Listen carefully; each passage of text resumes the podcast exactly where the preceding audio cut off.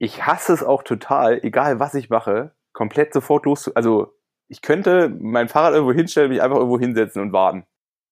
Ohne dein ganzes Konzept jetzt hier durcheinander zu bringen. Ach ja, hier gibt's kein Konzept. Gibt kein Konzept. Es gibt kein Konzept. Also ich bin eher der Typ Brechstange. Allein viel trainieren, das bringt mich nicht um. Ich meine, da gab's ja dann sowas wie die altbekannte Meerschweinchenregelung, also dass du halt immer noch mal 19% draufpacken kannst auf alles. Trainingspeaks wird dann erst rot. Aber du würdest ja jetzt nicht zugeben, dass diese Einheit jetzt hart wäre. Also mir gegenüber nicht. Also zumindest nicht nachher. Und dabei auch nicht. Ich würde es vielleicht noch mal so sagen, aber ich weiß nicht, ob ich es noch mal so leben würde. Du bist so vernünftig, Nils. Nee, ich bin nicht vernünftig. So verrückt. Ich will lieber vorne sterben, weil man dann in Nils Frommholt Boost bekommt. Folge wird meine weise Fassade etwas bröckeln lassen. Viele meiner schlauen Sprüche, lieber verletzt als zweiter. Im Trainingsplan steht nur das absolute Minimum, stammen von ihm. Seine vielen weiblichen Fans werden allerdings enttäuscht sein. Dieser Podcast ist ohne Bild. Heute hier der schöne Nils oder wie es bei der Konkurrenz heißt. Hallo Frau Molt. Hallo Boris. Schön, dass du da bist und dich bereit erklärt hast, hier zu sein. Eigentlich hatten wir diese, diese Aufnahme schon mehrmals geplant. Die letzte Planung war nach der Challenge Daytona, die für uns beide nicht so super lief. Und da wollte ich keinen traurigen Podcast machen. Und da habe ich mir lieber den Andi geholt. Ich hoffe, du verzeihst mir das. Ja, ja, wir wollen ja auch äh, gute Laune ausstrahlen und nicht alles schlecht machen, oder? Ja, dafür bist du ja der richtige Mann für gute Laune. Ich erzähle kurz was über dich. Hast beim Zellendorfer TSV schwimmen gelernt und warst einer der Sparringspartner, also warst mal im selben Lauf wie Paul Biedermann und bist wahrscheinlich der einzige Grund, warum der damals so schnell war. Irgendwann war es dann mit dem Schwimmen dann vorbei. Du warst jetzt immer so, dass du halt den nächsten Kadersprung geschafft hast aber für den ganz großen Sprung hat es halt nicht gereicht. Dann hast du so ein, zwei Jahre gelebt.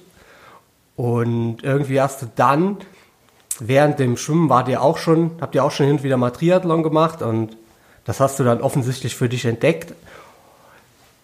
Und bist dann innerhalb von drei Jahren vom Lebemann, der du wahrscheinlich immer noch bist, aber damals richtiger Lebemann, zur U23 WM gekommen und das war so im Zeitraum von 2005 bis 2008, wo du dann auch ja, einen Europacup gewonnen hast. Und äh, ich erwähne auch immer ganz gerne, wenn jemand Junioren deutscher Meister oder wie du U23 deutscher Meister 2009 am Schliersee war. Das Ganze hast du hauptsächlich am Stützpunkt in Potsdam gemacht in dieser Zeit und bist dann nach Saarbrücken gewechselt da hat sich ja so ein bisschen die Gruppe geändert und du kamst da in ein neues Umfeld und in dem Konkurrenz-Podcast hast du letzte Woche gesagt, dass so Gruppe für dich immer wichtig war und jetzt die Frage der Gruppenwechsel von Potsdam nach Saarbrücken. Also das ist ja für mich so ein Phänomen oder sagen wir mal so, so eine total, kann ich mir total schlecht vorstellen, weil ich da einfach nie Leistungssport gemacht habe in diesem Bereich. Wie ist das, wenn man da reinkommt und trainiert, dann halt, also klar, man hat bestimmt vorher schon Unger und so weiter mal auf einem Lehrgang heißt das, glaube ich, ne, Lehrgang gesehen. Aber wenn man die dann täglich im Training hat, hat sich da für dich irgendwas verändert? Hm, gute Frage. Also eigentlich, um ein bisschen aufzuhören, also ich habe angefangen in Potsdam, war dann insgesamt vier Jahre an einem Stützpunkt. Und da war es dann wirklich so, ich meine, ich bin zusammen mit dem Gregor Buchholz aus Berlin nach Potsdam gewechselt. Und wir waren eigentlich so eine Truppe, eigentlich so ein Bundesliga-Team voller No-Names, die sich eigentlich zusammen äh, gerauft hat und hat sich so, wir waren vielleicht fünf bis acht Leute, die ja primär erstmal das Ziel Bundesliga hatten und dann ist es von Jahr zu Jahr immer mehr geworden.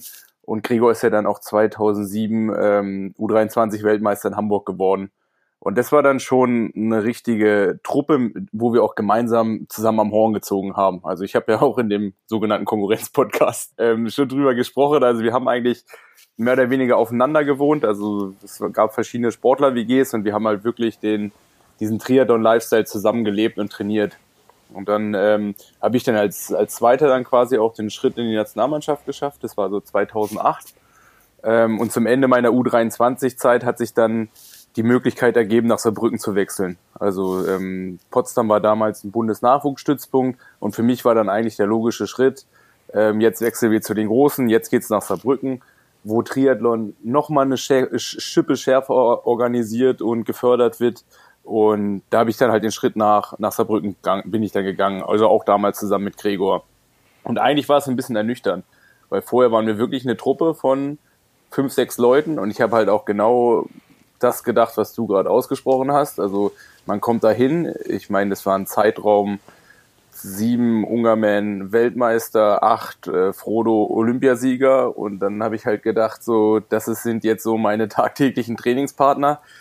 Aber das war dann leider vor Ort dann nicht ganz so. Also wir waren dann eher ein bisschen aufgesplittet. Es gab verschiedene Trainingsgruppen innerhalb am Stützpunkt. Also jeder Trainer hatte vielleicht zwei, drei Athleten und da war es dann so, dass eigentlich der Schritt, den ich mir eigentlich eher so in Richtung, jetzt mache ich das Ganze noch professioneller, äh, gedacht habe, dass der eigentlich in die Richtung gegangen ist, dass ich nach wie vor viel mit Gregor trainiert habe und dann aber nicht fünf, sechs Leute um mich herum hatte, sondern nur zwei, zwei bis drei. Ja. Also eigentlich ist es so von der Gruppe eher so ein bisschen aufgebröckelt gewesen. Und es hat halt auch auch, ähm, oder das hat so ein Stützpunkt grundsätzlich auch als Problem, es gibt halt zu viele Alpha-Tiere. Also jeder macht halt sein Süppchen, jeder weiß halt auch, wie er erfolgreich geworden ist. Und das lässt sich dann halt schwer in so eine Gruppe integrieren. Und das war natürlich, ich meine, ähm, wenn man jetzt so ein klares Ranking äh, so vielleicht aufstellt, wir waren vielleicht zehn Männer, ich war wahrscheinlich ganz unten am Ranking. Und dementsprechend, ähm, ja, ist es dann so ein bisschen hierarchisch. Und da bin ich halt einfach durchs System vielleicht auch so ein bisschen durchgefallen, weil es halt, äh, was natürlich auch Sport so mit sich bringt, aber es gab erstmal acht, neun interessantere wie mich und irgendwie hat sich das so in dieser ganzen Konstellation vor Ort hat sich das so wiedergespiegelt. Also ich habe mich immer wohlgefühlt in Saarbrücken, es hat immer Spaß gemacht und es ist auch richtig cool, da am Stützpunkt zu trainieren, also was da für eine Infrastruktur ist. Aber ich selber habe halt die sportliche Entwicklung bei mir einfach nicht gesehen und auch die Ergebnisse spiegeln das aus der Zeit nicht unbedingt wieder. Ja, also ich glaube, ich habe es hier schon mal angesprochen und ich glaube, Gregor hat es auch schon im anderen Podcast angesprochen, dass halt so internationale Gruppen wahrscheinlich auch deshalb gut funktionieren, weil man sich halt gegenseitig vielleicht die Podiumsplatzierung dann im WTS-Rennen wegnimmt, aber halt nicht die Startplätze. Ja, genau. Also anfangs war es noch relativ gut, weil dadurch, dass wir wirklich so gut waren und es war halt die Zeit, wo alle auf Deutschland geguckt haben, also wie gesagt durch die durch die ganzen Erfolge, also es waren ja nicht nur Ungerman und Frodo, also die Jahre drauf hat ja der Mike Petzold und auch ein Steffen Justus auch noch äh, WM-Medaillen gewonnen. Also es war ja schon so, dass vier, fünf, sechs Athleten in der absoluten Weltspitze dabei waren. Ähm, und dementsprechend gab es natürlich auch viele Startplätze. Aber es war halt immer so, ich meine, wir waren vier U23er, vier von einem Jahrgang. Also der Gregor Buchholz, der Johnny Zipf, der letztes Jahr auch aufgehört hat, und der Sebastian Rank und ich. Und es gab halt immer nur eine begrenzte Anzahl halt auch für Nachwuchskräfte. Und das ist natürlich so, so schwierig, wenn du mit denen trainierst, aber ganz genau weißt, okay, Montag bis Samstag sind wir Freunde und trainieren zusammen und am Sonntag wird abgerechnet. Und dann sieht es am kommenden Montag dann irgendwie, ja, sieht halt blöd aus, weil es gibt halt einfach einen Gewinner und einen Enttäuschten. Und das ist halt langfristig jetzt nicht unbedingt die beste Konstellation für so eine Trainingsgruppe. Nachdem du quasi gewechselt bist, ist es am Anfang, wie du schon gesagt hast, jetzt nicht so überragend gelaufen. Und 2011 hattest du dann einen Ermüdungsbruch und kamst zurück aus diesem Ermüdungsbruch, der lange gedauert hat, 2012, und hast Nils Frommholt mäßig direkt mal wieder überzeugt. Ich glaube, du warst Zweiter in einem Europacup-Rennen, wenn ich das richtig in Erinnerung hatte. Hast dich dann aber trotzdem entschieden, nach so zwei, drei Rennen, wahrscheinlich wegen des schwierigen Kampfs um die Plätze, es auf der Langdistanz zu versuchen. Und damals wusstest du noch nicht oder hast vielleicht auch nur geahnt, dass, sagen wir, dein Athletenprofil mit äh, ja, einem guten Schwimmen und einem guten Radfahren und vielleicht nicht so dieser absoluten Endschnelligkeit, dem der Langdistanz wirklich auf der Langdistanz einfach gut funktioniert. Und hast dann, ich glaube, Frankfurt gemacht, Walchsee gemacht und äh, bis dann in Arizona hast dann direkt deine erste Langdistanz gewonnen, vier Jahre nach Reli. Und was ich gar nicht wusste, war, dass du zwei Wochen später noch in Cozumel gestartet bist, auch auf der Langdistanz. Äh, das ist mir auch neu. nee, äh, das ist dir auch neu? nee, Warte ich mal. bin in Cozumel Jahr drauf gestartet. Ah, 2013 muss das gewesen sein. Das war mein zweiter Ironman. Ja, okay. Aber ähm, also der Fehler liegt nicht bei mir. Der Fehler liegt bei Wikipedia. Trau nie Wikipedia. Okay. Bei Wikipedia steht äh, 2012. Ja, nee, also es war auf jeden Fall 2013. Ja, genau. Also eigentlich so ein bisschen die Entscheidung von Kurzdistanz auf Langdistanz, die wurde mir auch so ein bisschen abgenommen, weil schlussendlich, wenn ich knallhart zu mir gewesen wäre, 2012 am Ende des Jahres, hätte es keine Zukunft für mich mehr in dem ganzen Kadersystem DTU gegeben, weil es einfach Athleten gab, die erfolgsversprechender waren wie ich zu dem Zeitpunkt. Also ich habe ja auch zwei, drei Jahre einfach nicht die nötigen Leistungen gebracht. Und dann war es eigentlich klar, ja, ich, ich muss mir einen neuen Weg suchen oder halt irgendwie ein bisschen kürzer treten. Und es war schon immer so, auch damals mit dem Wolfram Bott zusammen. Ähm, anfangs haben wir uns ein bisschen drüber lustig gemacht und es war so ein bisschen mehr eine Wette. Aber ähm, wenn ich komplett in mich reingehört habe, habe ich die Langdistanz auch gerade wegen Andreas Rehlert schon ewig lang verfolgt. Das hat mich auch immer interessiert und da war für mich auch immer der Reiz da, das selber mal auszuprobieren. Und so bin ich dann quasi auch nach Arizona gekommen und glücklicherweise hat es dann auch so geklappt, dass ich den äh, Traum oder die, die, die Distanz oder die, die, die, wie soll ich sagen, so nach wie vor halt quasi das machen kann, was mir ähm, eigentlich schon immer Spaß gemacht hat. Und warum es dann eigentlich so lange gedauert hat, äh, vom ersten zum zweiten, also nicht zwei Wochen, sondern halt irgendwie ein Jahr und äh, irgendwie ein Monat, war dann halt, dass wieder eine Verletzung dazwischen gekommen ist. Also eigentlich war ja der Plan, nach Arizona komplett durchzustarten. Aber und es zieht sich ja auch so ein bisschen so durch die, gerade so durch die Anfangsjahre und vielleicht äh, durch die letzte Vergangenheit so ein bisschen durch, dass ich halt immer wieder Probleme hatte mit meinem Knochen, dass die so ein bisschen pröde sind, äh, spröde sind. Und dementsprechend ähm, ja, hat es dann halt über ein Jahr gedauert, bis ich quasi zum zweiten Mal an der Lang bei einer Langdistanz an der Startlinie stehen konnte. Und Langdistanz bedeutet, dass wir uns auch zwangsläufig über den Weg laufen mussten? Ja, obwohl, und äh, ich meine, jetzt wird wahrscheinlich sowieso auch deine Frage kommen, wann wir uns eigentlich das erste Mal kennengelernt haben. Und es war halt äh, eigentlich genauso ein Moment, weil ich wusste ja zu dem Zeitpunkt ja schon so halb, dass es dich gibt, weil ich weiß ja nicht, ich wurde damals von Carbo for You unterstützt. Das war ein Kölner ähm, Unternehmen, was ähm, Gels und äh, Riegel und auch äh, Getränkepulver hergestellt hat. Und da war der, der Chef von dem Ganzen, der, der, der Erbil Kurt, der hat halt schon immer gesagt, Mensch, da gibt's irgend so einen Lehrer, so einen Amateur, der, der dreht hier von hinten richtig am Rad und der, der gewinnt und kriegt kein Preisgeld. Und deswegen wusste ich eigentlich schon relativ schnell, dass es dich gibt bevor wir uns dann eigentlich irgendwann mal gesehen haben.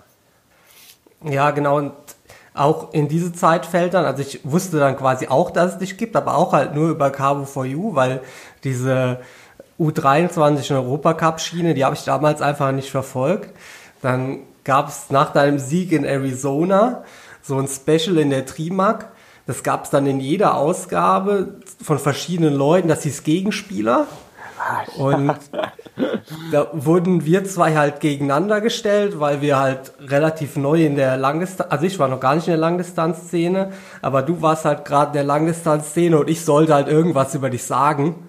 Und äh, ja, also viel mehr als, ja, kann gut schwimmen und wenn er in Front ist, dann ist schon, kann er besondere Kräfte ähm, mobilisieren. Das war zumindest mein Eindruck, aber wirklich Kontakt hatten wir nie. Bis dann dazu kam, dass wir uns bei Canyon angetroffen haben. Das war dann kurz nachdem mein Vertrag, quasi ich einen Vertrag bei Canyon bekommen habe im Sommer. Wir haben dann so ein Fotoshooting gemacht und haben uns da vielleicht so zwei, drei Stunden gesehen. Aber wirklich viel unterhalten haben wir uns nicht. Und im darauffolgenden Jahr waren wir beide dann für Hawaii qualifiziert und beide gesund. Und, das äh, erste und letzte Mal seitdem. da habe ich dich dann gefragt, weil ich, nachdem du dann bei Canyon warst und wir da tatsächlich auch mal Kontakt hatten, ähm, ist mir aufgefallen, dass du halt oft mit, es wiederholt sich hier ein bisschen, mit äh, einer Gruppe quasi irgendeine Vorbereitung gemacht hast und auch schon ein bisschen Erfahrung in den USA das und dann habe ich dich gefragt, ob wir die äh, Vorbereitung zusammen machen können. Und dann waren wir zusammen in Clermont 2014. Das war kurz nach der 70.3 WM, also sind zu 70.3 WM nach Montreblor geflogen, da wurdest du Fünfter. Und da haben wir noch getrennt gewohnt. Und dann haben wir uns quasi in Clermont zum ersten Mal gesehen. Und meine erste tatsächliche Erinnerung war dann unser erster gemeinsamer Lauf, als wir angekommen sind. Man muss dazu sagen, ich bin halt in Montreblanc ausgestiegen, weil ich irgendwann damit gekämpft habe, nicht von Daniela Rief, die fünf Minuten nach uns gestartet ist, überholt zu werden. Also ich war theoretisch erholt bei diesem Lauf und du bist da Fünfter geworden. Ähm, bist aber dann trotzdem mit mir gelaufen und äh, ich hatte trotzdem auch nicht die besten Beine. Du hast gesagt, ich laufe 10 und ich habe gesagt, ich muss 12. Naja, und dann bist du dann doch die ganze Distanz mit mir gelaufen, als hättest du quasi keinen Wettkampf gemacht. Und dieses ganze Trainingslager, was darauf folgt, stand immer so ein bisschen unter dem Stern, ja, was bei dir im Trainingsplan steht. Das ist ja wirklich nur das absolute Minimalprogramm. Ja, okay, wir hatten natürlich auch die falsche Begleitung dann für sowas dabei, ne? also, war ja noch zweimal Rela dabei und äh, der Christian Brader war ja, glaube ich, noch dabei. Ähm, ja. Und wir haben eigentlich auch alle bei Wolfram trainiert, also hatten alle unser, unser gleiches Programm. Und das war halt schon so, gerade noch so die Anfangsjahre, also das kann man sich heute eigentlich gar nicht mehr vorstellen ich meine, da gab's ja dann sowas wie die altbekannte Meerschweinchenregelung, also dass du halt immer noch mal 19 Prozent draufpacken kannst auf alles. Äh, erst dann, äh, heutzutage würde, sagen, würde man sagen, Trainingspeaks wird dann erst rot. Damals hat man das halt irgendwie so gemacht. Also man hat halt einfach viel trainiert und es war total normal, dass du in der Woche 35 Stunden trainierst, gerade so in der direkten Vorbereitung für so einen Ironman. Und damals war es halt auch immer so, grundsätzlich lieber ein Kilometer mehr als ein Kilometer weniger klar ist man jetzt natürlich nach sechs Jahren, äh, mache ich das auch nicht mehr unbedingt jeden Tag so wie früher.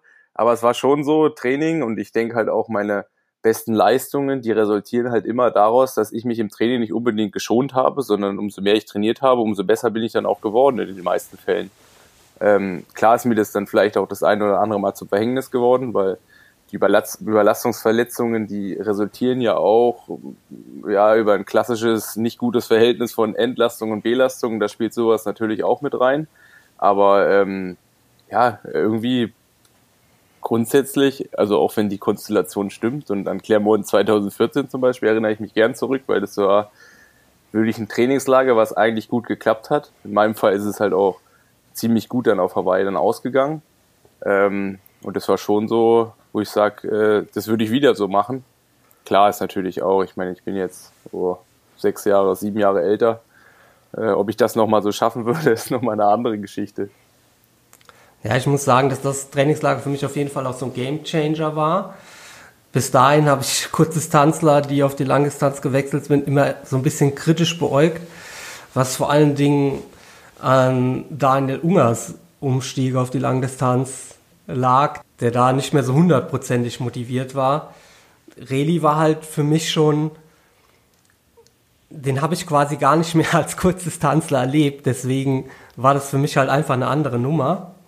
Bis dahin habe ich eigentlich nur geglaubt, dass Kurzdistanz auf der Langdistanz noch ein bisschen Geld verdienen wollen. Und dann waren wir in Clermont und ich glaube, da habe ich dann halt, also hauptsächlich von dir gelernt, was es bedeutet, Profi zu sein, weil Reli war halt einfach noch eine ganz andere Nummer. Bis dahin habe ich halt auch im Winter immer noch als Lehrer gearbeitet, auch wenn ich äh, schon Profi-Triathlet auf meinem auf meiner Berufsbezeichnung stehen habe können und das meiste Geld mit dem Profi-Triathlon verdient habe.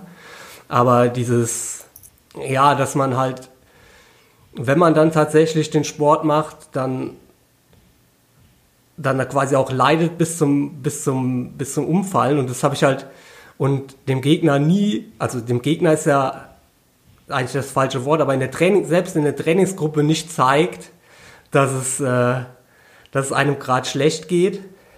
das habe ich eigentlich äh, da gelernt und auch, hauptsächlich auch von dir, weil du mit deinen Umfängen dir quasi auch nie anmerken lassen, wenn es dir im Training schlecht ging, bis es halt dann, glaub, einmal auch so komplett zum Zusammenbruch kam. Ne? Also es ist dann so, dass du selbst im Training, im Training ist alles immer locker. Also das ist halt, das, also du würdest jetzt nie sagen, das ist jetzt hart, sondern entweder das geht nicht und das passiert halt dann, was weiß ich, einmal im Jahr oder so. Aber du würdest ja jetzt nicht zugeben, dass diese Einheit jetzt hart wäre. Also mir gegenüber nicht. Also zumindest nicht nachher. Und dabei auch nicht. ja, ist aber so, wenn man wirklich bei Clermont 2014 bleibt, ähm, ich weiß jetzt gar nicht, was von den Einheiten wir gemeinsam gemacht haben, aber es war halt schon gerade die beiden Relats, also Micha und Andi, die haben mich halt auch vorgeführt da. Und dann kommt er dazu, das war ja schon extrem heiß in den Jahren. Und ich bin da halt wirklich regelmäßig hops gegangen. Also, äh, und ich glaube, so vom Gefühl her war das eine, eine, eine, also die, die, die UWV, also die unmittelbare Wettkampfvorbereitung vor Hawaii, die lief eigentlich so, dass die Key Sessions zur Hälfte nicht geklappt haben. Und da kam ich halt auch wirklich an so Punkte, wo ich dann auch sage, ich meine, ich bin auch eher wirklich das Arbeitstier und auch ähm, so allein viel trainieren, das bringt mich nicht um. Also was mich umbringt, sind halt, ähm, weiß ich, wenn ich wirklich mal an meine Grenzen muss, also heutzutage irgendwelche Hit-Geschichten oder V2 Max-Geschichten, äh, da komme ich ziemlich schnell an meine Grenzen, wo ich dann auch merke, ich kann jetzt hier gar nicht mehr weiter pushen oder es ist halt irgendwie ein Prozent mehr und, und das war's gewesen. Aber ähm, gerade dann so dieses lang und viel und ja auch so halb schnell, ähm, damit macht man mich nicht kaputt, also im Normalfall. Und äh, dementsprechend viel konnte ich damals auch machen. Ich meine, klar ist dann halt auch mal so eine Geschichte, und das habe ich dann auch über die Jahre gemerkt, dass dass äh, nur an der Schraube drehen es dann auch irgendwann eine Sackgasse ist. Also man muss dann auch wieder probieren, insgesamt schneller zu werden. Aber ja, so irgendwie, ich bin irgendwie so groß geworden, dass du halt auch in dem Moment keine Schwäche zeigst, weil ich meine, von Anfang an waren halt irgendwelche Andy Relats, auch so von der DTU, da ist halt grundsätzlich, wenn halt irgendwas gewesen ist, dann wirst halt gleich irgendwie so ein bisschen ausufern. Aber im Normalfall haben alle so getan, als ob sich niemand wehtut. Und das war halt irgendwie so das, was ich dann auch für mich selber so mitgenommen habe. Ja, dann hast du, bist, bist du nach dem Trainingslager Sechster auf Hawaii geworden und im Jahr drauf hast du Rot gewonnen.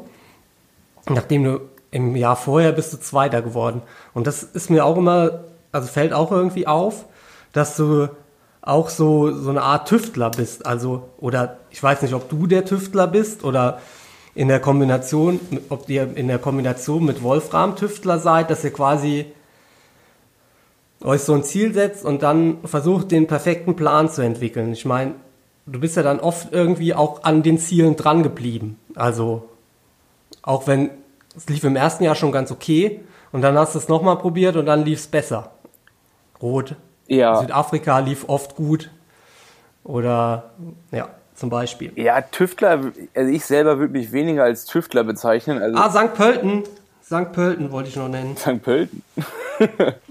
ich glaube, da hast du auch irgend, also warst du auch erstmal, also hast du auf jeden Fall gemacht, bevor du das gewonnen hast. Ja, ja, achso, stimmt. St. Pölten war ich Oh, auf jeden Fall mal Zweiter. Äh, vorher. Ja. 2017 habe ich gewonnen, meine ich. Und ich war 2015 Zweiter, vielleicht sogar zweimal Zweiter. Ich weiß es gar nicht mehr so hundertprozentig. Auf jeden Fall war ich häufiger da und ich war ein paar Mal auf dem Podest. Einmal auf jeden Fall hinter ähm, Andi Böcherer. Das weiß ich hundertprozentig. Weil der dich, glaube ich, auch noch nicht so oft geschlagen hat. Ich bin jetzt halt mal so deine Ergebnisse durchgegangen und gerade wenn man halt so kleine Rennen guckt, so was weiß ich, im Rhein-Neckar-Cup, hat er dich, glaube ich, noch nie geschlagen. Ja, ist immer schwer. Du bist, bist glaube ich, eine Rakete im Rhein-Neckar-Cup und halt in, in St. Pölten. ja, okay, ich meine, ich habe St. Pölten ja 2019 ganz schön vor die Mütze bekommen. Und äh, auch im Rhein-Neckar-Cup so richtig gewonnen. Obwohl, ich habe auch, ich glaube, ich habe mal Vierenheim gewonnen. Und auch Moosbach habe ich auch mal gewonnen. Ja, aber im Großen und Ganzen die meisten Rennen habe ich davon nicht gewonnen, die ich mitgemacht habe. Ich habe mich in den meisten Fällen und überhaupt von 2012 bis 2017 eigentlich immer relativ gut angest angestellt. Also ich habe jetzt vielleicht nicht extrem viel Siege auf der Habenseite, aber ich würde mal sagen, ich habe fast eine Quote von irgendwie 80, 90 Prozent gehabt, wo ich mindestens auf dem Podest gestanden habe. Also so blöd gesagt, immer so erster Verlierer, zweiter Verlierer. Und das zieht sich bei mir dann auch so ein bisschen durch. Und dann, wenn man, wenn man das jetzt so auf Rot projiziert, gerade was zwischen 14 und 15 gewesen ist, das war halt einfach, das war zum ersten Mal, dass ich halt auch für mich mitbekommen habe, wie groß eigentlich der Unterschied zwischen dem zweiten und dem ersten Platz ist. Und das hat eigentlich bei mir dazu geführt, dass ich für mich selber eigentlich so einen Plan zurechtlege, wie ich es halt irgendwie besser machen kann. Ähm, ich bin in dem Moment dann oder nach wie vor auch immer noch froh, dass ich genug Tüftler um mich rum hatte, die sich um die, ähm, ich nenne es jetzt mal die technischen Sachen gekümmert haben, weil zum Beispiel ein Fahrrad ist für mich ein Arbeitsgerät und dann bin ich jetzt nicht derjenige, der zum Beispiel da extrem viel ähm, ja, Feingefühl reinsetzt oder dem halt auch so ja, ich, klar ist mir wichtig, dass ich aerodynamisch drauf sitze, dass ich, äh, dass das alles so gut wie möglich klappt, aber ich, das, ich weiß nicht, die Suche dahin, die ist, die gehört dazu, aber das ist jetzt nicht das, was, was mir so viel gibt, wie irgendwie hart und viel zu trainieren. Und da bin ich halt froh, dass ich genug Leute und richtig gute Leute um mich rum habe, die das für mich austüfteln. Und der Rest ist dann eher so eine Geschichte, äh, wie bereitet man sich darauf vor? Und gerade so Rot 2015, diese Geschichte, das vorher so knapp verloren zu haben, die hat mich dann einfach über ein Jahr oder zumindest ein halbes Jahr so beschäftigt, dass ich gesagt habe, das will ich nicht nochmal machen. Und das hat mich halt irgendwie dazu ja, veranlasst, irgendwie mein Risikomanagement nochmal ein bisschen aggressiver zu gestalten und dann halt auch zu sagen, entweder gewinne ich das oder ich äh, oder oder es wird halt ein, ein, oder es wird halt irgendwie komplett was daneben, aber auf jeden Fall nicht wieder Zweiter. Und das ist dann in die Richtung dann auch geführt, weil ich mich halt einfach so krass darauf eingestellt habe. Aber es kann natürlich auch komplett in die andere Richtung ähm, aus, aus, äh, ausschwenken. Weil gerade so danach, auch gerade so diese Konzentration und Fokussierung auf das Rennen, hat eigentlich dazu geführt, dass ich mehr oder weniger ein halbes Jahr irgendwie so ein bisschen ausgebrannt war, weil es halt so viel Kraft und Energie gekostet hat. Und ähm, ja, von daher ist manchmal für mich ganz gut, immer so einen Schritt zurückzugehen und dann irgendwie wie so eine halbe Comeback-Story zu haben und auch vielleicht zu wissen, auf was ich mich hier einlasse, wie kann man vielleicht attackieren, wie kann man so ein Rennen bestimmen, um das dann irgendwie mit meinem Stärken-Schwächen-Profil halt gegenüber anderen auszunutzen. Ja, aber du würdest das eher so auf die, schon auf die Kopfebene, mentale Ebene schieben. Jetzt nicht so, dass du sagst, ich, ich habe jetzt genau analysiert, woran es jetzt hier gelegen hat und ich kann, muss halt einfach nur zwei Sekunden schneller auf den Kilometer laufen und dann reicht's. Und nee, muss gar, ich dafür tun? Gar nicht. Sondern es ist eher das Brennen dafür, oder wie? Also ich bin eher der Typ Brechstange. Also so, äh, ja, und ich meine, das, also dadurch passiert es auch, dass es so hopf geht, hops geht. Und ich meine, das ist so ähm, ja auch, wo ich denke, dass wir zum Beispiel komplett verschiedene Athleten sind. Also jetzt nehme ich vielleicht die Frage, die ich dir stellen sollte, so ein bisschen vorweg. Aber was ich eigentlich an dir immer so geschätzt habe, weil es eigentlich komplett das Gegenteil von mir ist, dass ich eigentlich klar war, ich musste das Rennen in der ersten Hälfte gewinnen und dann das irgendwie so durchretten. Also meine Marathons, äh, gerade so in der Zeit von 2012 bis, äh, bis zum Rotsieg und vom ja, Südafrika 17, 19 kann vielleicht ein bisschen ausgenommen, aber es war ja eher so dieses Vorpreschen, möglichst viel Vorsprung rausfahren und dann irgendwie durchretten. So, so habe ich ja meine Rennen gewo gewonnen. Ähm, und wenn ich das jetzt mal so bei dir sehe, und das ist so eine Renntaktik, die ich vom Kopf zum Beispiel überhaupt nicht hinbekommen würde, und das würde mich mal voll interessieren, wie man sowas eigentlich macht, weil du bist ja eher der Typ, ich meine, klar, Schwimmen ist bei uns einfach irgendwie ein, ein Unterschied da. Aber du hast dich ja so im Sound gehabt, gerade so früher, ich glaube bis 16, 17, warst du ja grundsätzlich der schnellste auf, den letzten, auf der letzten halben Stunde. Also wenn man gegen dich ein 70-3-Rennen gemacht hat, da, da musste das Ding nach, nach 10, 12 Kilometern auf dem Halbmarathon durch sein, weil dann hast du erst richtig angefangen, so aufzudrehen.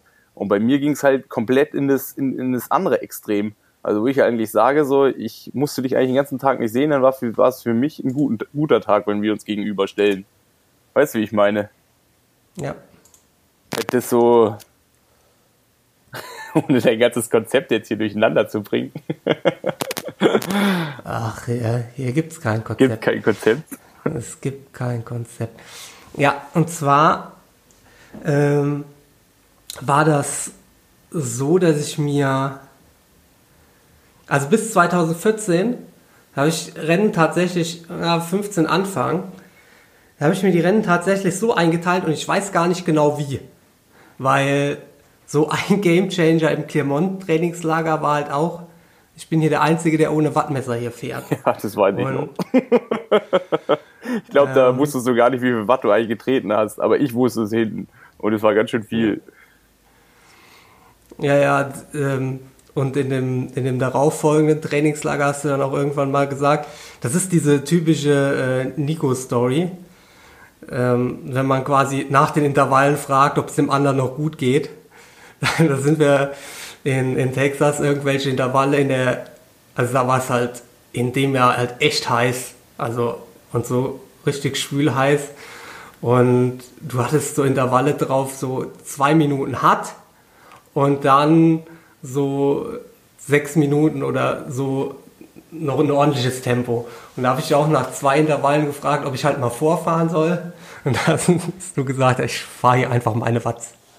Ja, aber das war eher so, ich glaube, wir sind anders. Wir haben es progressiv gemacht. Also du bist halt irgendwann immer schneller geworden, weil ich, ich habe halt hinten raus immer gedacht, wie schafft er das? Du bist einfach sitzen geblieben und hast einfach hochgedrückt. Und ich bin in Wiegetritt gegangen, habe geschaltet wie so ein Bekloppter und ich bin einfach nicht hinterhergekommen.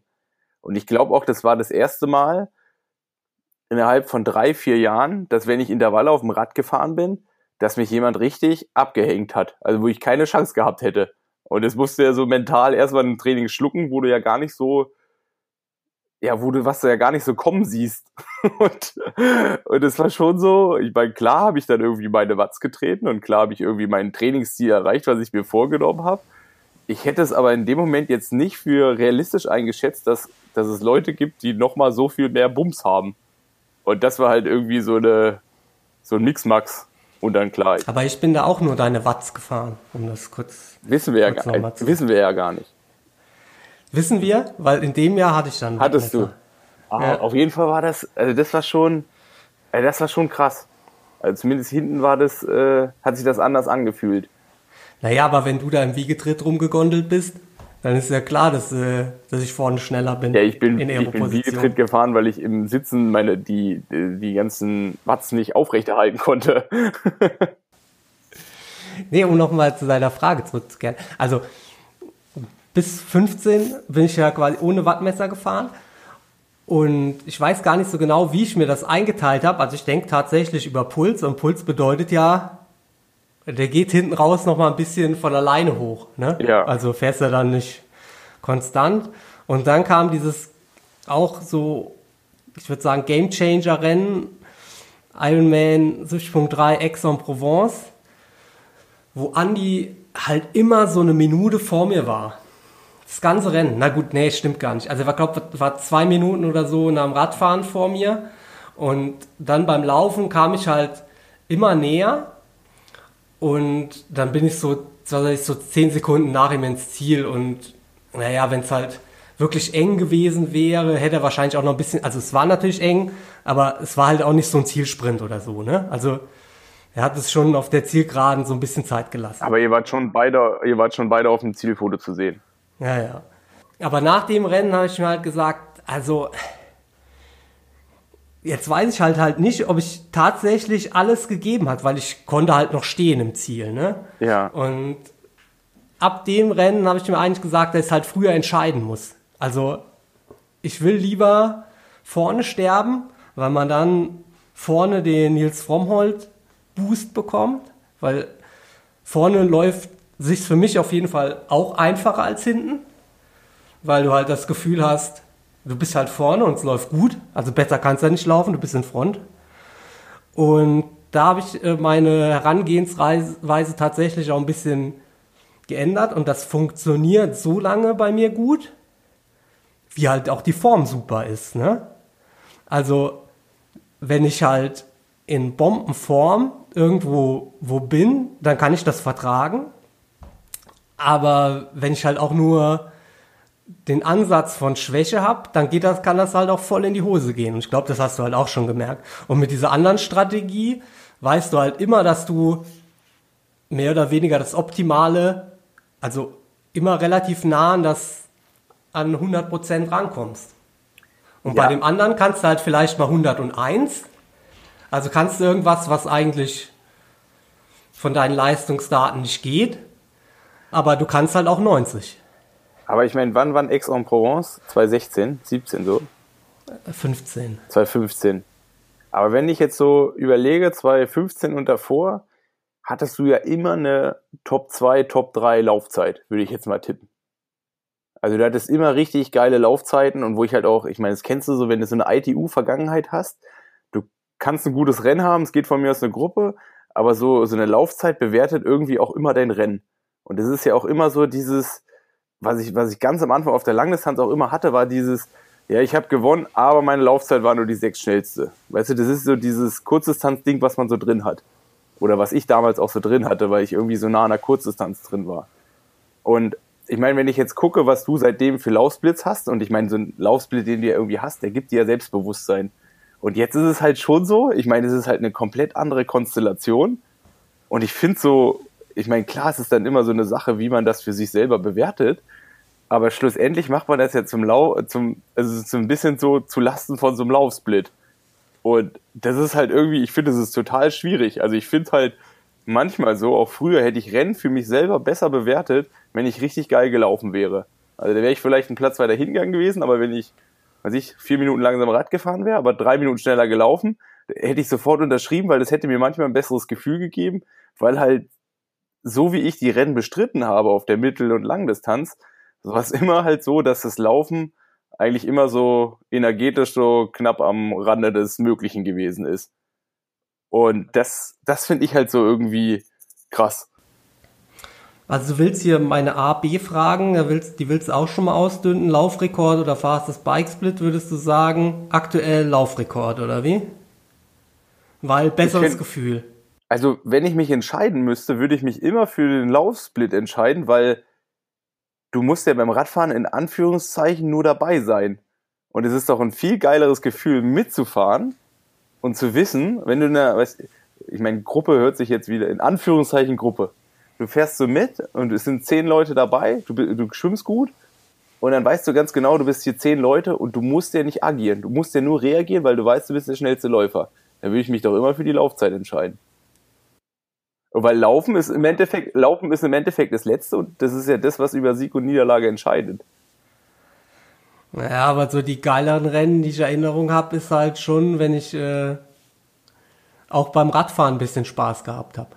Ja, Logo. Ich meine, die geileren Rennen sind sowieso die, die man gewinnt. Also wie man das macht, das ist ja dann immer so ein bisschen, äh, ist ja dann so ein bisschen, äh, ist, ist am Ende ja egal. Für so in so einem Rennen agieren zu können, finde ich halt, fände ich das halt, aber vielleicht liegt es auch daran, dass man immer das haben will, was man nicht hat und was man noch nie hatte. Weil. Naja, also zum Beispiel in Montreplan bist du auch ganz gut gelaufen, oder?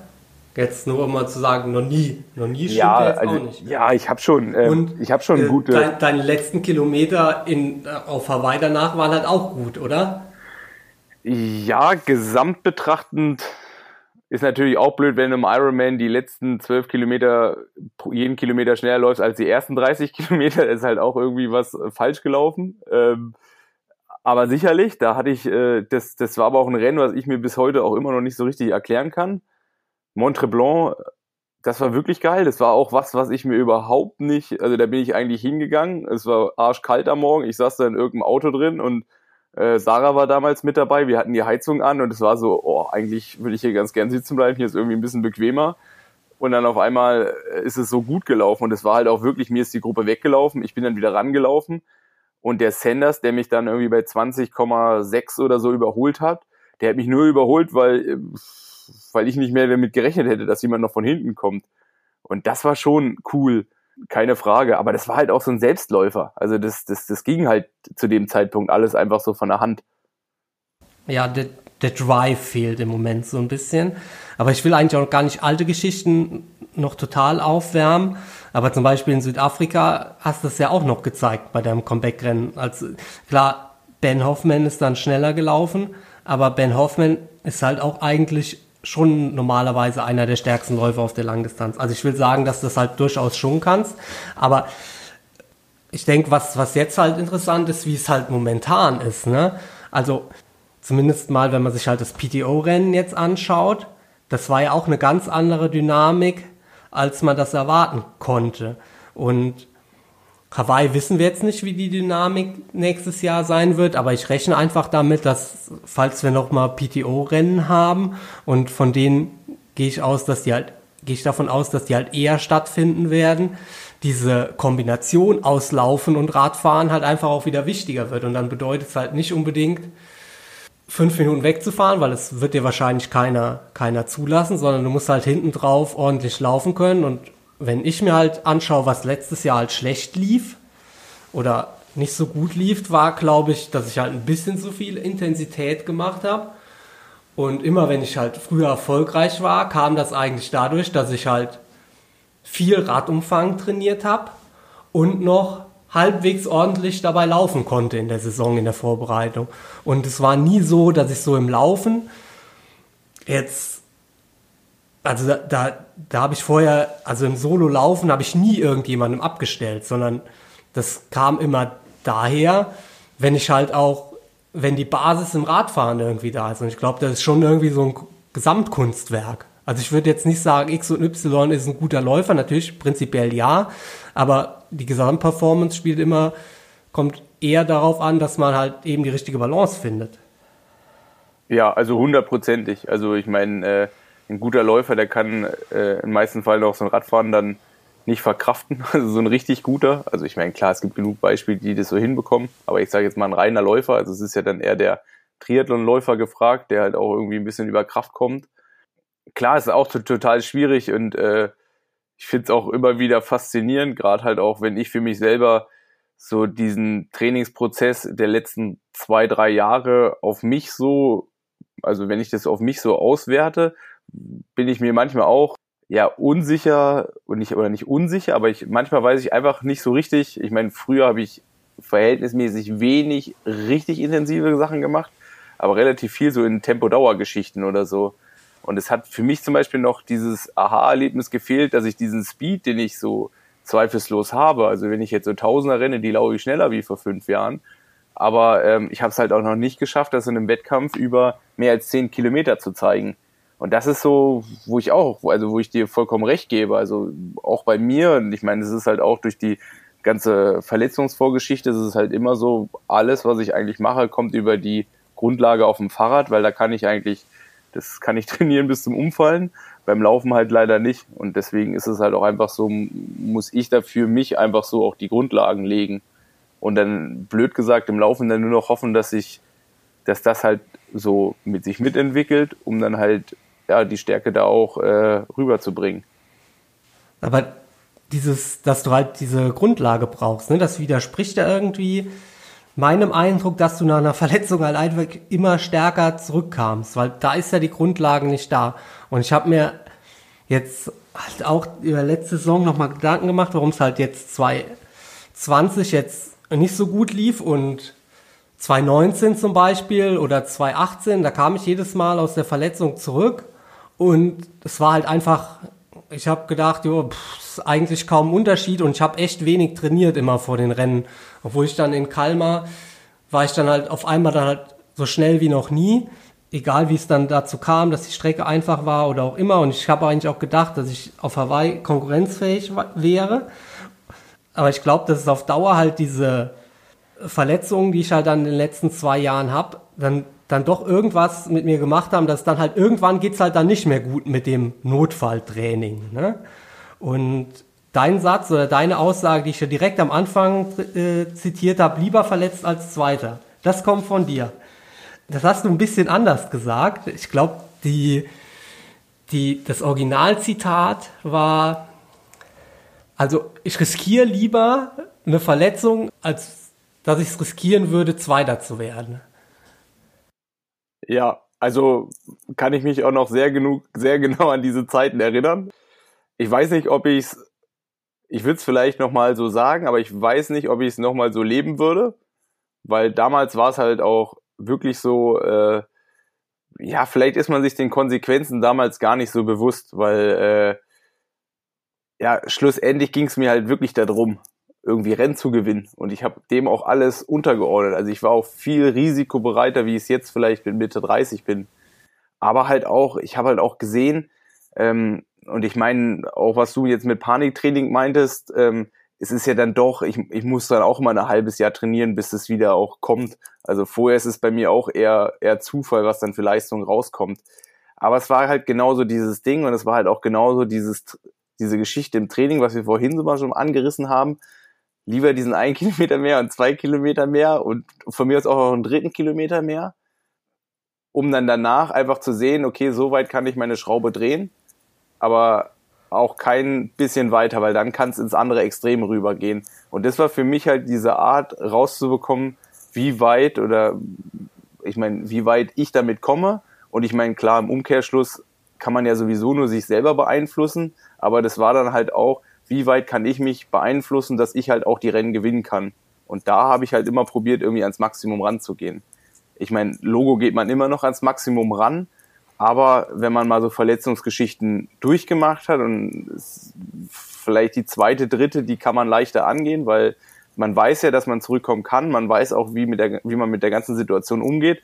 Aber umso häufiger man das macht, umso mehr tun so Geschichten auch weh. Also so auch auszusetzen und sich wieder voranzukämpfen, äh, wieder heranzukämpfen und irgendwann wird man da auch einfach müde. Und da würde ich halt auch sagen, und jetzt gerade in den letzten Jahren, weil dann ich meine, ich habe äh, 2019 einen Muskelfaserriss gehabt. Ähm, das war dann irgendwie ein bisschen blöd gelaufen. Ich meine, die langwierige Geschichte 2017 an Hawaii, die eigentlich mich 2018 gekostet hat. Und wenn man so Verletzungen so Schlag auf Schlag bekommt, ähm, ich meine, klar, sicherlich gehört auch immer ein bisschen Pech dazu, aber es ist natürlich auch immer, und das sind alles so Verletzungen, also ich bin ja nicht mit dem Fahrrad gestürzt, also es sind ja schon dann auch eher so eine Überlastungsgeschichten, ist es halt auch so, dass da vielleicht auch eine zu viel gewesen ist. Und da sage ich dann halt, hätte ich mal lieber es so hinbekommen, dass ich in den letzten Jahren verletzungsfrei gewesen bin, weil was man auf jeden Fall nicht bestreiten kann, lieber konstant durchkommen, davon hat man mehr, als irgendwie alle zwei Jahre immer wieder aufzustehen und eine geile Comeback-Story zu machen. Und deswegen würde ich das so ein bisschen entschärfen. Aber vielleicht liegt es auch daran, ich meine, ja, irgendwie am Anfang war man ja noch Student, man hatte irgendwie, man hatte weniger Probleme im Leben. Äh, in meinem Fall jetzt sind es halt auch irgendwie zwei Kinder. Äh, ich will jetzt auch sagen, ich habe jetzt nicht unbedingt noch äh, 20 Jahre Triathlon vor mir. Also es wird dann ja irgendwie, irgendwie wird man einfach vernünftiger und irgendwie will ich selber ja auch vernünftiger werden in den Geschichten und dementsprechend will ich das so ein bisschen abschwächen. Was natürlich nicht heißt, dass ich nicht noch davon träume, das ein oder andere große Rennen zu gewinnen. Ja, ich glaube halt, dass es halt einfach keine Patentlösung gibt. Ne? Also ich habe halt dieses Jahr gemerkt, wo ich verletzungsfrei war größtenteils, aber ich habe halt auch nicht so das Überrennen gehabt. Ne? Also vielleicht hat auch hin und wieder nur was anderes gefehlt, was jetzt nicht unbedingt an meinem Trainingsprozess lag, weil meine Trainingsergebnisse waren halt eigentlich echt gut dieses Jahr. Aber so ein gewisses Risiko ist halt im Profisport halt einfach auch immer dabei. Es ist halt einfach kein Gesundheitssport. Und ich glaube, du hast es so ausgedrückt, ein, Risiko eingehen, um das gewinnen zu müssen, oder äh, zu gewinnen zu wollen, zu müssen ist auch gut, ne? Ich muss jetzt mal rot gewinnen, also da führt ja jetzt kein Weg dran vorbei. Also ein Risiko einzugehen, um das gewinnen zu wollen, muss man schon irgendwie machen, weil halt einfach die Konkurrenz halt auch keine Laufkundschaft, ne? Ja, logo. Also ich meine, ich denke halt auch, also ich meine, es geht ja darum, im Endeffekt das Maximale aus einem rauszuholen und sich in eine Konkurrenzsituation mit anderen zu begeben. Ich meine, es ist, äh, wie gesagt, Verletzungen gehören irgendwie dazu und ich glaube, es gibt niemanden, der es schafft, 20, 25 Jahre durchzukommen. Also es gibt ja auch genug Beispiele von richtig guten Triathleten, also sei es, sei es der Alistair Brownlee oder sei es der Javier Gomez, also die haben ja auch Verletzungen gehabt, wie ich es habe oder wie ich es gehabt habe. Ich habe nicht. Ähm, und der Alistair ist wahrscheinlich einer von wenigen, der sogar noch mehr davon gehabt hatte. Ähm, dementsprechend ist es ja auch immer so dieses, wie gehe ich damit um und was, was mache ich dann da draus? Ähm, aber es ist ja trotzdem so, vielleicht habe ich es früher nachbetrachtend das Risiko bewusst ein bisschen hochgewählt Und da würde ich halt sagen, da würde ich jetzt einfach auch ein, zwei Schritte zurückgehen, weil ich halt auch einfach weiß, dass so dieses konstante Training, was ich ja zum Beispiel zwischen 2013 und 2016 gehabt habe, also ich habe 2013 von ja genau an, äh, 2013 hatte ich einen Ermüdungsbruch und dann Ende 2016 war der nächste. Und in den drei Jahren habe ich konstant durchtrainiert, habe eine Umfänge realisiert und aus dieser ganzen Grundlage sind ja meine ganzen Erfolge gekommen. Denn 2016 war die Verletzung nicht so groß und 2017 habe ich halt auch noch von dieser Konstanz gelebt. Also ich habe fünf Jahre, habe ich im Endeffekt, ähm, habe ich nur die eine kleine Verletzung gehabt. Und das hat zu den ganzen Erfolgen geführt. Aber was dann halt 2017, 18, 19 dann wieder passiert ist, das ist halt wieder, das dauert jetzt hoffentlich nicht nochmal drei, vier Jahre, bis es alles wieder da ist, wo es mal gewesen ist. Und ich meine, es wird jetzt sicherlich auch mit 34 nicht besser wie mit, wie mit 29. Und das ist halt auch so eine Sache, ja, wenn man merkt, dass Konstanz im Ausdauersport eigentlich alles andere schlägt, muss man eigentlich fast sagen, lieber gehe ich immer 99 Prozent, als einmal 101 Prozent zu gehen, weil das, was man dadurch verlieren kann, kann eventuell deutlich größer sein, wie das, was man dadurch gewinnt. Langfristig also Du bist so vernünftig, Nils. Nee, ich bin nicht vernünftig. So also ich bin, ich bin alles andere als vernünftig. Ich meine, wenn ich vernünftig gewesen wäre, dann wären die letzten drei Jahre vielleicht anders ausgegangen. Aber es ist ja zumindest das, was ich mir vornehme und was, nachdem ich halt auch gerade so in den letzten zwei, drei Jahren ich auch probiere, viel mehr an so Gesundheitsbaustellen zu drehen. Also ich habe jetzt. Ja, klar. Also, ja, das mache ich auch. Also seit was weiß ich, seit, seitdem ich mit Björn zusammenarbeite und in dem Jahr, wo ich dann verletzt war, sowieso auch schon, bei Peter dann das letzte, gehe ich einmal die Woche zum Physio. Das habe ich vorher ja sicherlich nicht gemacht und es hat trotzdem irgendwie funktioniert. Und ich glaube, ich habe die Massagerolle vorher auch nur deshalb mit mir rumgeschleift, weil ich die von Blackroll irgendwann mal zugeschickt bekommen habe. Ne? Also ich habe die halt nicht benutzt, aber zumindest mal wusste ich auch gar nicht, wie man die benutzt. Das ist schon klar, dass dann Gesundheitsthemen und Prophylaxe und so wichtiger werden. Aber die Saison, nachdem ich nach diese Saison nach dem Credo gehandelt habe, lieber lieber Zweiter als äh, als verletzt, habe ich mir dann schon gedacht. Aber wenn ich dann halt nicht konkurrenzfähig bin, das macht halt auch wenig Sinn. Und jetzt hoffe ich halt einfach mal, dass dein Plädoyer für Geduld bei mir wirkt und äh, ich einfach geduldig mein, meine Schlüsse aus diesem Jahr ziehen kann, wo ich natürlich auch so ein bisschen was ausprobiert habe, was ich sonst wahrscheinlich nicht gemacht hätte, ja. Ähm, und dann, dann äh, quasi die Konkurrenzfähigkeit wieder zurückkommt. Ja, Logo. Also ich meine, ich bin ja grundsätzlich positiv äh, optimistisch und ich glaube, wenn man nicht äh, hoffnungslos optimistisch im Leistungssport ist, dann hat man, ja, dann schafft man es nicht so lange durchzuhalten weil ähm, man geht ja erstmal grundsätzlich vom Guten aus. Und ähm, ich meine, wir haben ja dieses Jahr eigentlich nur ein bisschen Luft geholt und dann gab es ja so ein bisschen Einschränkungen oder letztes Jahr. Aber dieses Jahr wird ja alles besser. Das ist doch das Gute am Anfang des Jahres. Ich habe gesagt, dass du so ein bisschen ein Mentor für mich warst. Wir, wir springen mal zu schöneren Punkten und zwar in Punkt Style warst du immer total weit vorne. Ne? Also du hattest damals schon als wir in Clermont waren, warst du schon komplett durchgestylt. Von der Unterhose bis zum Trikot und so weiter. Aber mittlerweile sieht es irgendwie so aus, als äh, verlässt sich da irgendwie der, der Kompass. also, meinst du, ich habe mich, nicht, hab ich mich, hab ich mich nicht weiterentwickelt? Also gehe ich nicht ja, mehr ja, mit dem Nabel der Welt, der, der Zeit? Ja, ja. Und zwar scheint es im Moment ja voll der Trend zu sein, sich mit offener Windweste äh, fotografieren zu lassen. Das hast du dann auch direkt dann mal übernommen? Ja, gestern, oder? Ja, ja. ja. Siehst du? Also, Aero ist alles, Junge. Ja, okay, und, aber. Äh, äh, und nur weil du halt das, das geilste Trikot in der, in der ganzen Szene hast, denkst du, dass du jetzt mit Oberarmtasche laufen kannst?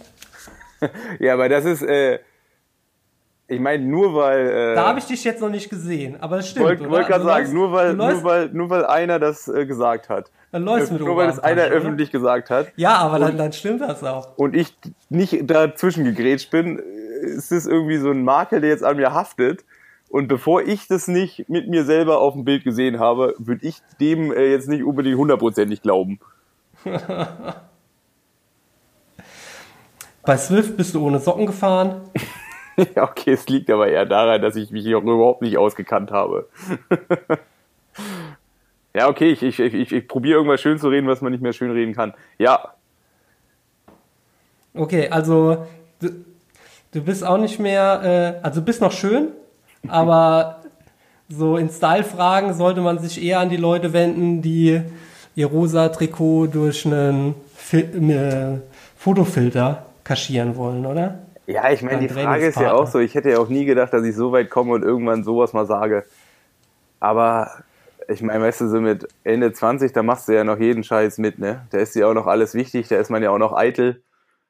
Jetzt ist es so, äh, manche neuen Trends, die, die, die kommen dann auch nicht mehr komplett an, ne? Also da fühlt man sich auch nicht mehr komplett mit wohl mit. Also fängt's mal hier an mit den ganzen Rosatönen und den ganzen auffälligen Tönen, die zu unseren Zeiten dann doch eher das schönere Geschlecht getragen haben, äh, zu halt, ja, irgendwelchen rosa Trikots. Das ist so, das, das, da finde ich mich dann noch nicht wieder. Oder halt auch das ganze Coffee Game und was man da alles so machen kann. TikTok, äh, Snapchat, das sind alles so Sachen. Äh, da muss ich leider gestehen, das ist so, äh, da komme ich dann nicht mehr hundertprozentig an. Es dauert für mich viel zu lange, da irgendwie einen Überblick zu bekommen. Und deswegen habe ich da auch nicht so einen richtigen Zugang zugefunden. Aber Boris, ich habe dich ja auch noch nie mit sowas gesehen. Also du bist ja noch älter als ich. Ich bin noch zwei Jahre älter, ja. Aber ich habe mir fest vorgenommen, an meinem ersten Saisonrennen am am Sonntag auf Swift auch mal einen Einteiler zu tragen, weil ich jetzt gehört habe, man, man trägt bei jeder Gelegenheit den Einteiler. Äh, Frederik Funk trägt den ja schon am Tag vorm Rennen beim, beim Warmmachen. Und das scheint wohl, dass man den schon mal so ein bisschen anschwitzt fürs Rennen. Das scheint wohl die, die Strategie zu sein. Na gut, ich müsste eigentlich hier die Woche den schon noch ein paar Mal ausführen, ne? Damit er auch schon Meinst du, der muss schon halt, so ein bisschen eingefahren ist? Nee, der muss ein bisschen Geruch aufnehmen, damit man äh, an der Startlinie alleine steht. Ja. Wie ist es bei dir aktuell so? Oder beziehungsweise du machst ja eher kürzere Saisonpause, bist also schon ein bisschen länger wieder im Training. Ich habe dich hin und wieder mal langlauf. Also ich habe dir bei Strava gefolgt. Ich bin jetzt bei Strava ein bisschen aktiver und habe äh, lade lad auch noch meine Läufe hoch, damit ich mir da auch keine Blöße mehr geben kann. Also, wenn jemand dann sieht, dass ich äh, die meine Hausrunde nur in 3,45 gelaufen bin, das tut dann schon weh. Und da habe ich mir jetzt vorgenommen, den, den Quatsch da auch hochzuladen. Da habe ich gesehen, du warst ein bisschen langlaufen. Da merke ich ja meistens so mein Alter, weil ich krieg immer Tennisarm beim Langlaufen, auch wenn ich das nur hin und wieder mache. Wie lief dein Training jetzt an dieses Jahr? Also du machst nur drei Wochen Saisonpause, ne? Nee, ich habe ich hab ehrlich gesagt so, ich habe zehn Tage komplett runtergefahren, ähm, also nach Daytona. Ähm, und dann war ja noch vor Weihnachten und dann habe ich eigentlich so leicht wieder angefangen. Also auch, ähm, mir war das eigentlich wichtig, durch diese Schwimmpause im März, April dass ich da einfach, weil ich auch einfach wieder gemerkt habe, okay, zehn Wochen schwimmen, das dauert dann doch ein bisschen länger, bis man wieder da ist, wo man gerne wäre. Ähm, deswegen habe ich das eigentlich dann ziemlich schnell wieder angefangen. Und dann eigentlich so nach zwei Wochen hatte ich auch schon wieder einen Trainingsplan. Oder eigentlich nach zehn Tagen hatte ich schon wieder einen Trainingsplan. Und ich würde sagen, nach drei Wochen bin ich dann wieder voll eingestiegen. Und ähm, ja, ich habe ja auch, ich meine, so aufs Langlaufen bezogen, also ich habe jetzt eigentlich nicht, bin jetzt auch nicht der riesengroße Fan, also was bei dir der Ellbogen ist, ist bei mir die Schulter. Das merke ich auch jetzt gerade noch.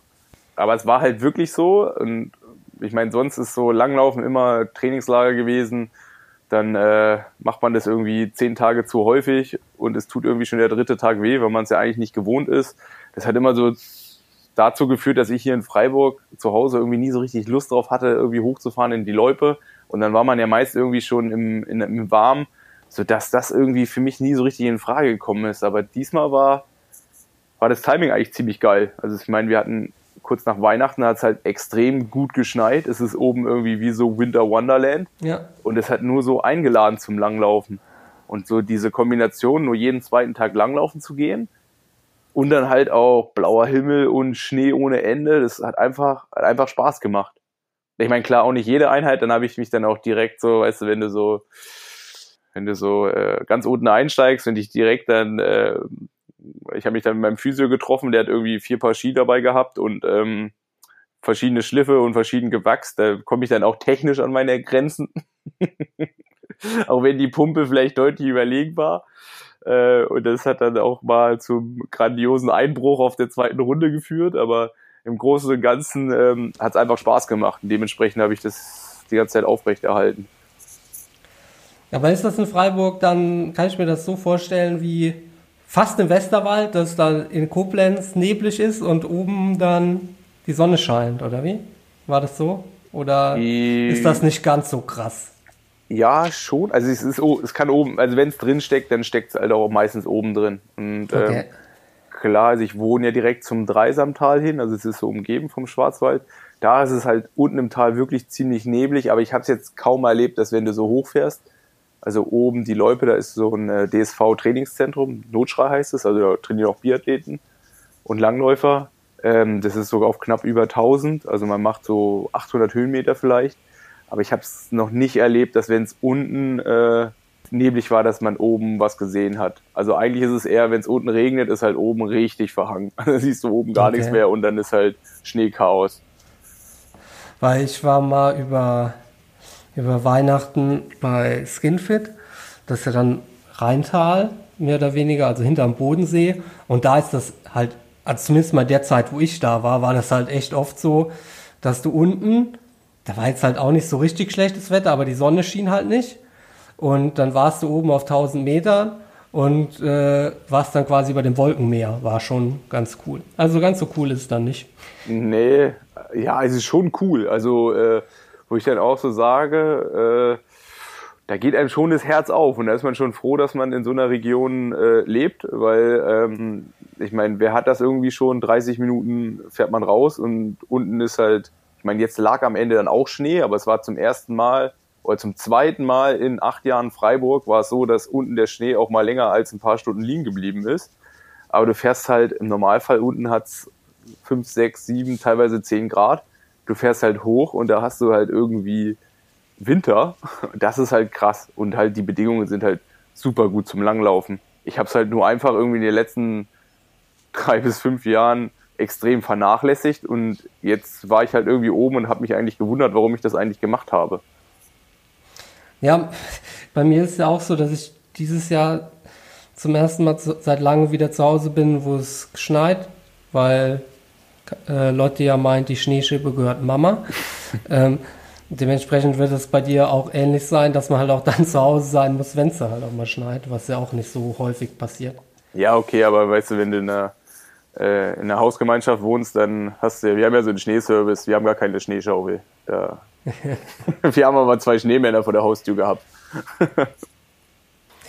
Diese Woche war noch so ein bisschen interessant, was so auf dem auf dem äh, Radmarkt oder auf dem Radsponsorenmarkt passiert ist. Es war ja klar, dass Lucy Charles auf dem Markt war und die ist jetzt Cube gegangen und äh, ein paar andere sind zu Specialized gegangen. Ich glaube Emma Pellant und äh, M-Burger, wenn ich richtig bin. Also die, da gibt es offensichtlich noch Leute, die da Räder offensichtlich noch äh, Sponsoring-Gelder. Was ich aber interessant ausnahmsweise mal fand, das lese ich mir dann doch tatsächlich immer durch bei den Kommentaren, dass da halt auch wieder Leute geschrieben haben, dass die Lucy Charles ja glücklicherweise ein Rad mit Felgenbremsen fährt. Also da gibt es halt ganz offensichtlich so Felgenbremsen-Enthusiasten, die unter jedem Post, wenn jemand den Sponsor wechselt, schreiben, ob die denn jetzt Felgen oder Scheibenbremsen am Triathlonrad haben. Und ich habe mir gedacht, ja, soll ich da jetzt drunter schreiben? Weil ich glaube, in einem halben Jahr fährt Lucy Charles wahrscheinlich auch keine Scheibenbremsen mehr, ohne dass ich irgendeine Ahnung hätte, was bei Cube im Moment in der Entwicklung ist. Aber dass die halt die in Anführungszeichen äh, schlechten DT Swiss Felgen noch fahren muss, die noch für äh, Felgenbremsen optimiert sind, das, äh, das wird die ja auch nicht glücklich machen. Ja, ich finde es halt immer wieder interessant, dass man, ehrlich gesagt, ich hätte jetzt gar nicht damit gerechnet, dass hier so ein Riesenwirbel, was das angeht, aufgeht. Weil es gab ja dann, also jetzt gar nicht so aus deutscher Brille, also ich glaube, bei uns hat sich relativ wenig getan.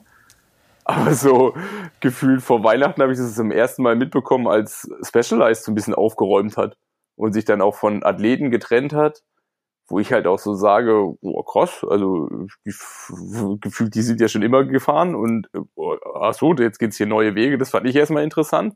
Und dann halt auch so, dass das komplett in eine andere Richtung sich wieder neu sortiert hat.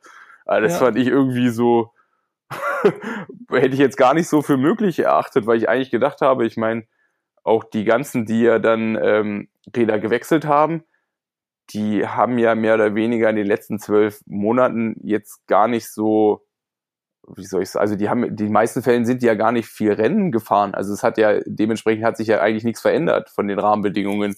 Und das fand ich ja, halt es war irgendwie so, Bäumchen wechselt sich und komplett so einfach nur um, um zu, also klar, es wird, wird andere Verträge mit anderen Inhalten geben, aber man hat irgendwie das Gefühl, es blieb, also das, das Budget blieb irgendwie ähnlich, ne, wenn man sich das so anschaut. Ja. Aber, aber trotzdem wurde hin und her gewechselt. Sowas ist schon eher selten. Normalerweise ist es ja eher so, dass da irgendwer was einstellt und dann, ja. dann wechseln die irgendwo hin. Aber hier war halt einfach nur, ich wechsle mal von A nach B, gerade in so einer Saison, wo halt einfach halt auch wenig, wenig Raum war, wo man Leistung zeigen konnte. Ja, ja, ja, das meine ich ja. Und dann, äh ja, ich meine, die Felgenbremsen-Liebhaber, die wird es immer geben. Vielleicht sind es auch so Instagram-Bots, die nichts anderes machen, als äh, grundsätzlich zu kommentieren. Also, äh, ja, die scheint es ja zu geben. Auf meinen Kanälen leider nicht.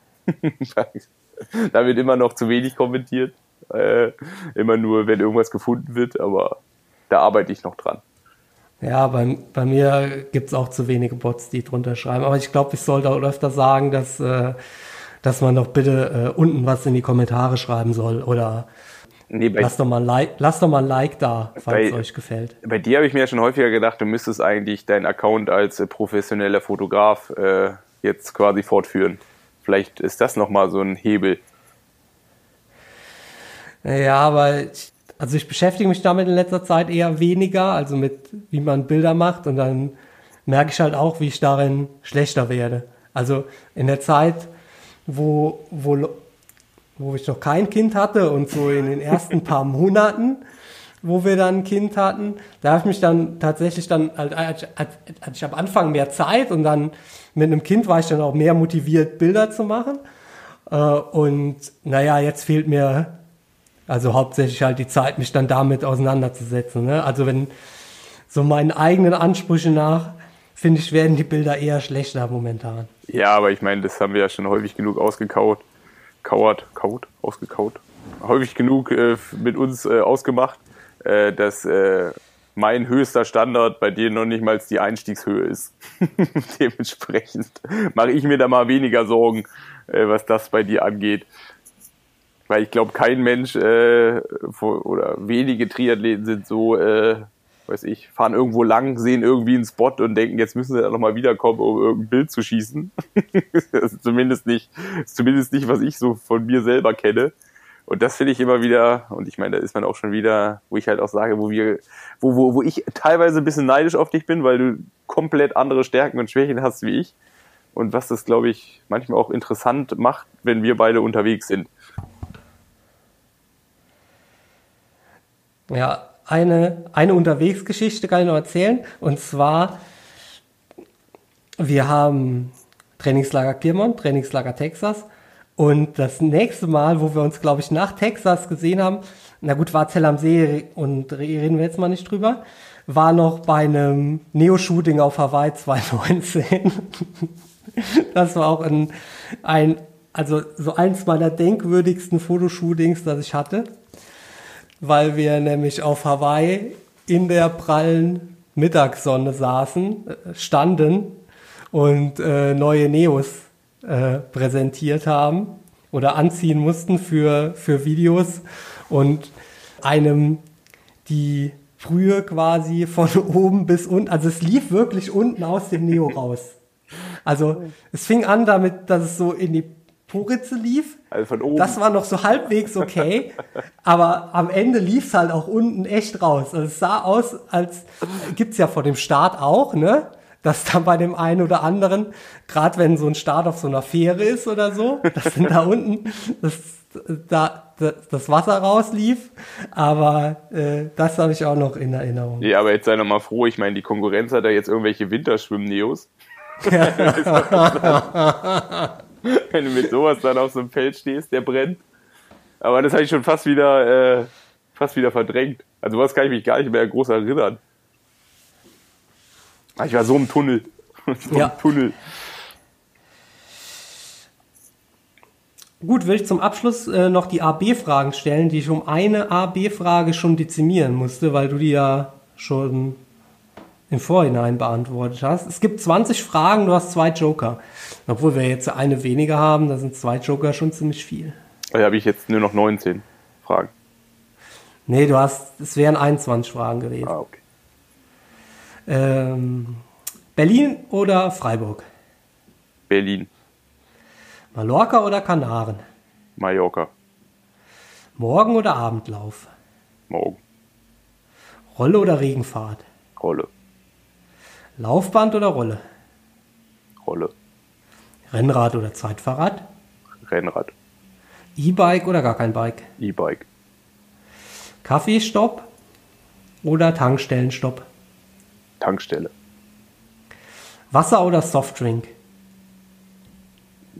Softdrink ohne Kalorien. Zählt das noch als oder ist das Wasser mit äh, Farbstoff und Aspartan?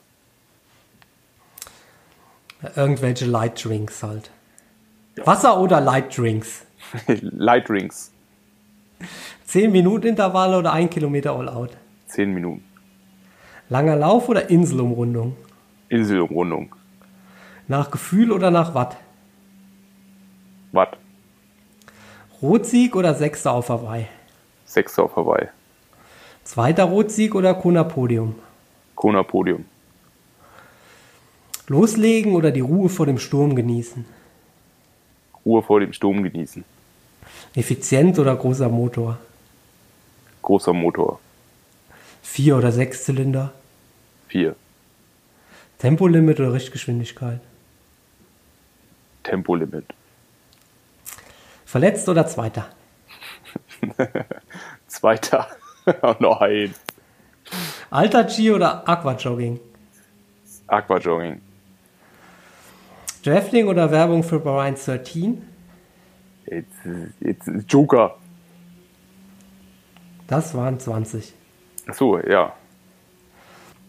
Äh, Ich könnte eine kurze Erklärung loslegen, äh, loslegen, da sind wir schon dabei, ähm, anbringen.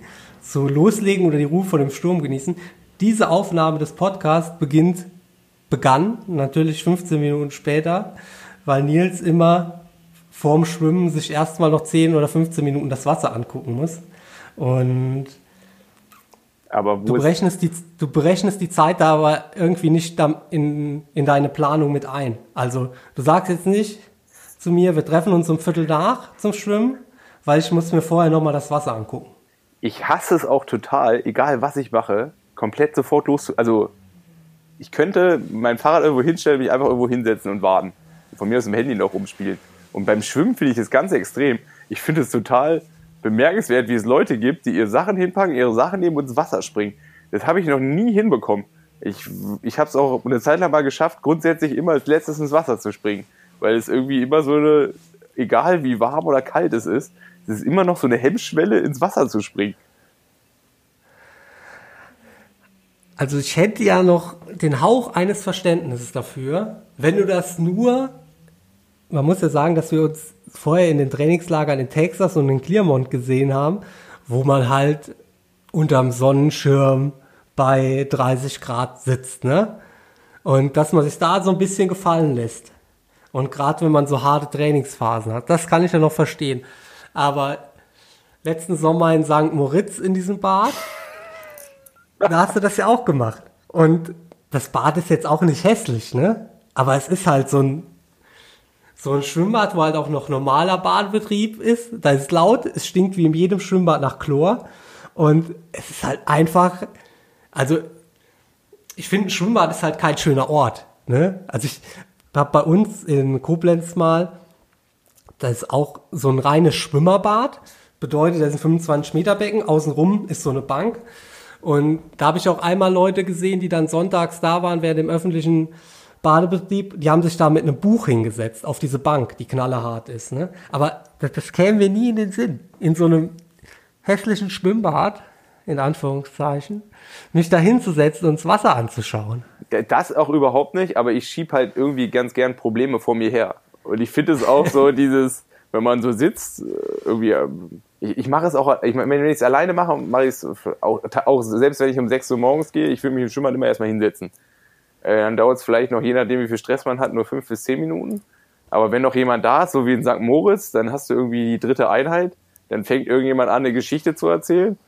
Und viele werfen mir ja dann auch immer vor, dass ich äh, absichtlich dann irgendwie immer probiere, die Zeit so zu schinden, indem ich immer wieder anfange, irgendwas Neues zu erzählen.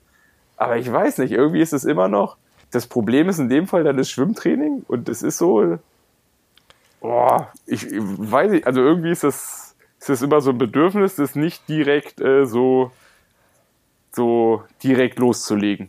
Ich meine, klar, wenn ein Startschuss ertönt, kannst du nichts machen und klar, wenn man irgendwas Hartes ist, dann bin ich auch fokussiert und dann geht's auch punktlos. Aber gerade dann so, so eine Schwimmeinheit oder so oder auch so ein Lauf. Also ich meine, wir sind ja, in Saarbrücken sind wir immer bis zur, bis zur Schranke gegangen. Ja, genau, genau.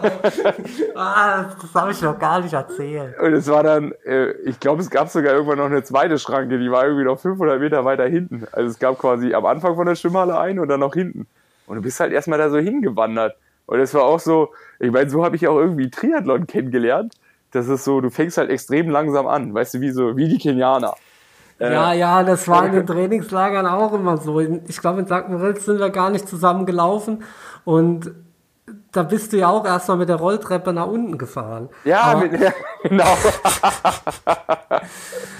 aber das war in den anderen Trainingslager auch immer so. Man ist erstmal 500 Meter gewalkt und dann ist man losgelaufen. Boah.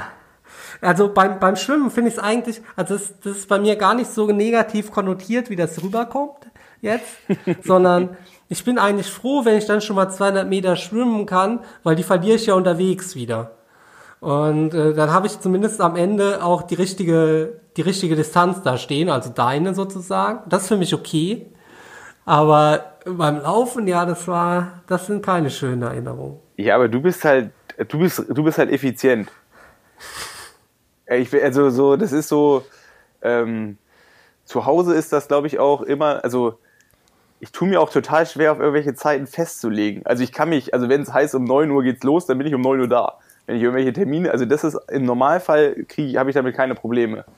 Aber so, ich fange jetzt mal mit Training an und hier und da, das kann sich, und wenn ich jetzt danach nicht irgendwie so einen festen Termin habe, der entscheidend ist, oder halt nur in die entfernteste Richtung von entscheidend geht, dann kann ich voll viel Zeit einfach vertändeln mit Nonsens. Und das habe ich auch gemacht, bevor es Instagram und alles gab, weil ich weiß nicht, ob ich das für mich brauche, aber das ist so, das irgendwie finde ich so, ich, ich will mich da auch nicht dann so stressen. Also auch so, wenn ich so im Kraftraum bin, ich brauche mal Ewigkeiten für sowas.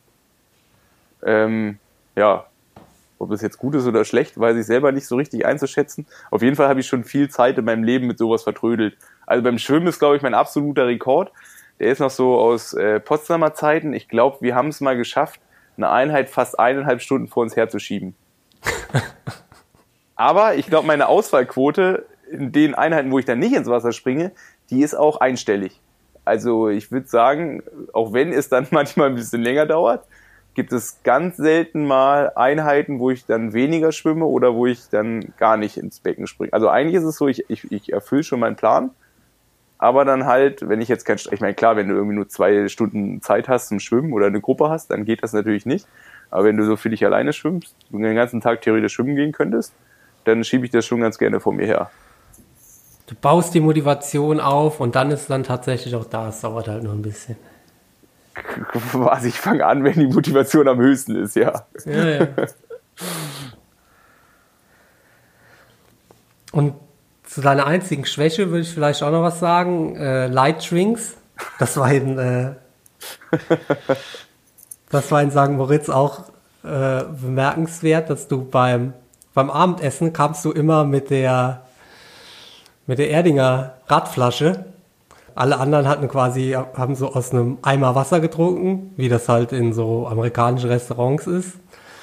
Aber du hattest dann deine Erdinger Radflasche ganz verschämt dabei, in der dann immer dein Special-Getränk drin war. Nee, also obwohl, das habe ich, also was mache ich eigentlich selten. Also ich habe auch in St. Moritz habe ich verhältnismäßig wenig getrunken, weil äh, das kann ja kein Mensch bezahlen da. Äh, nee, äh, da habe ich wirklich wenig getrunken, weil ähm, mein werter Mitbewohner Nico ja komplett auf die echten Produkte umgestiegen ist. Ähm, und das hat schon meinen äh, Konsum ein bisschen gedrückt. Aber so, wenn ich mich jetzt zurückerinnere, Trainingslager äh, hier in Texas oder so oder auch in Claremont, ich weiß gar nicht, da, da haben wir diese Mountain Dew Diet im 25er, äh, hier diese, was ich, wenn du ein Dosen da kaufst, also schon die Pappkartons dazu hast. Und da hatten wir bestimmt, boah, einen halben Kühlschrank voll mit. Und das finde ich auch, ich weiß nicht, es ist zwar irgendwo eine Macke und ist sicherlich auch nicht das Beste, was man machen kann, aber irgendwie habe ich, irgendwie, irgendwie, irgendwie komme ich auch nicht los davon. Ja, in Clermont war es, glaube ich, auch so, da warst du noch kein Erdinger-Athlet, ne?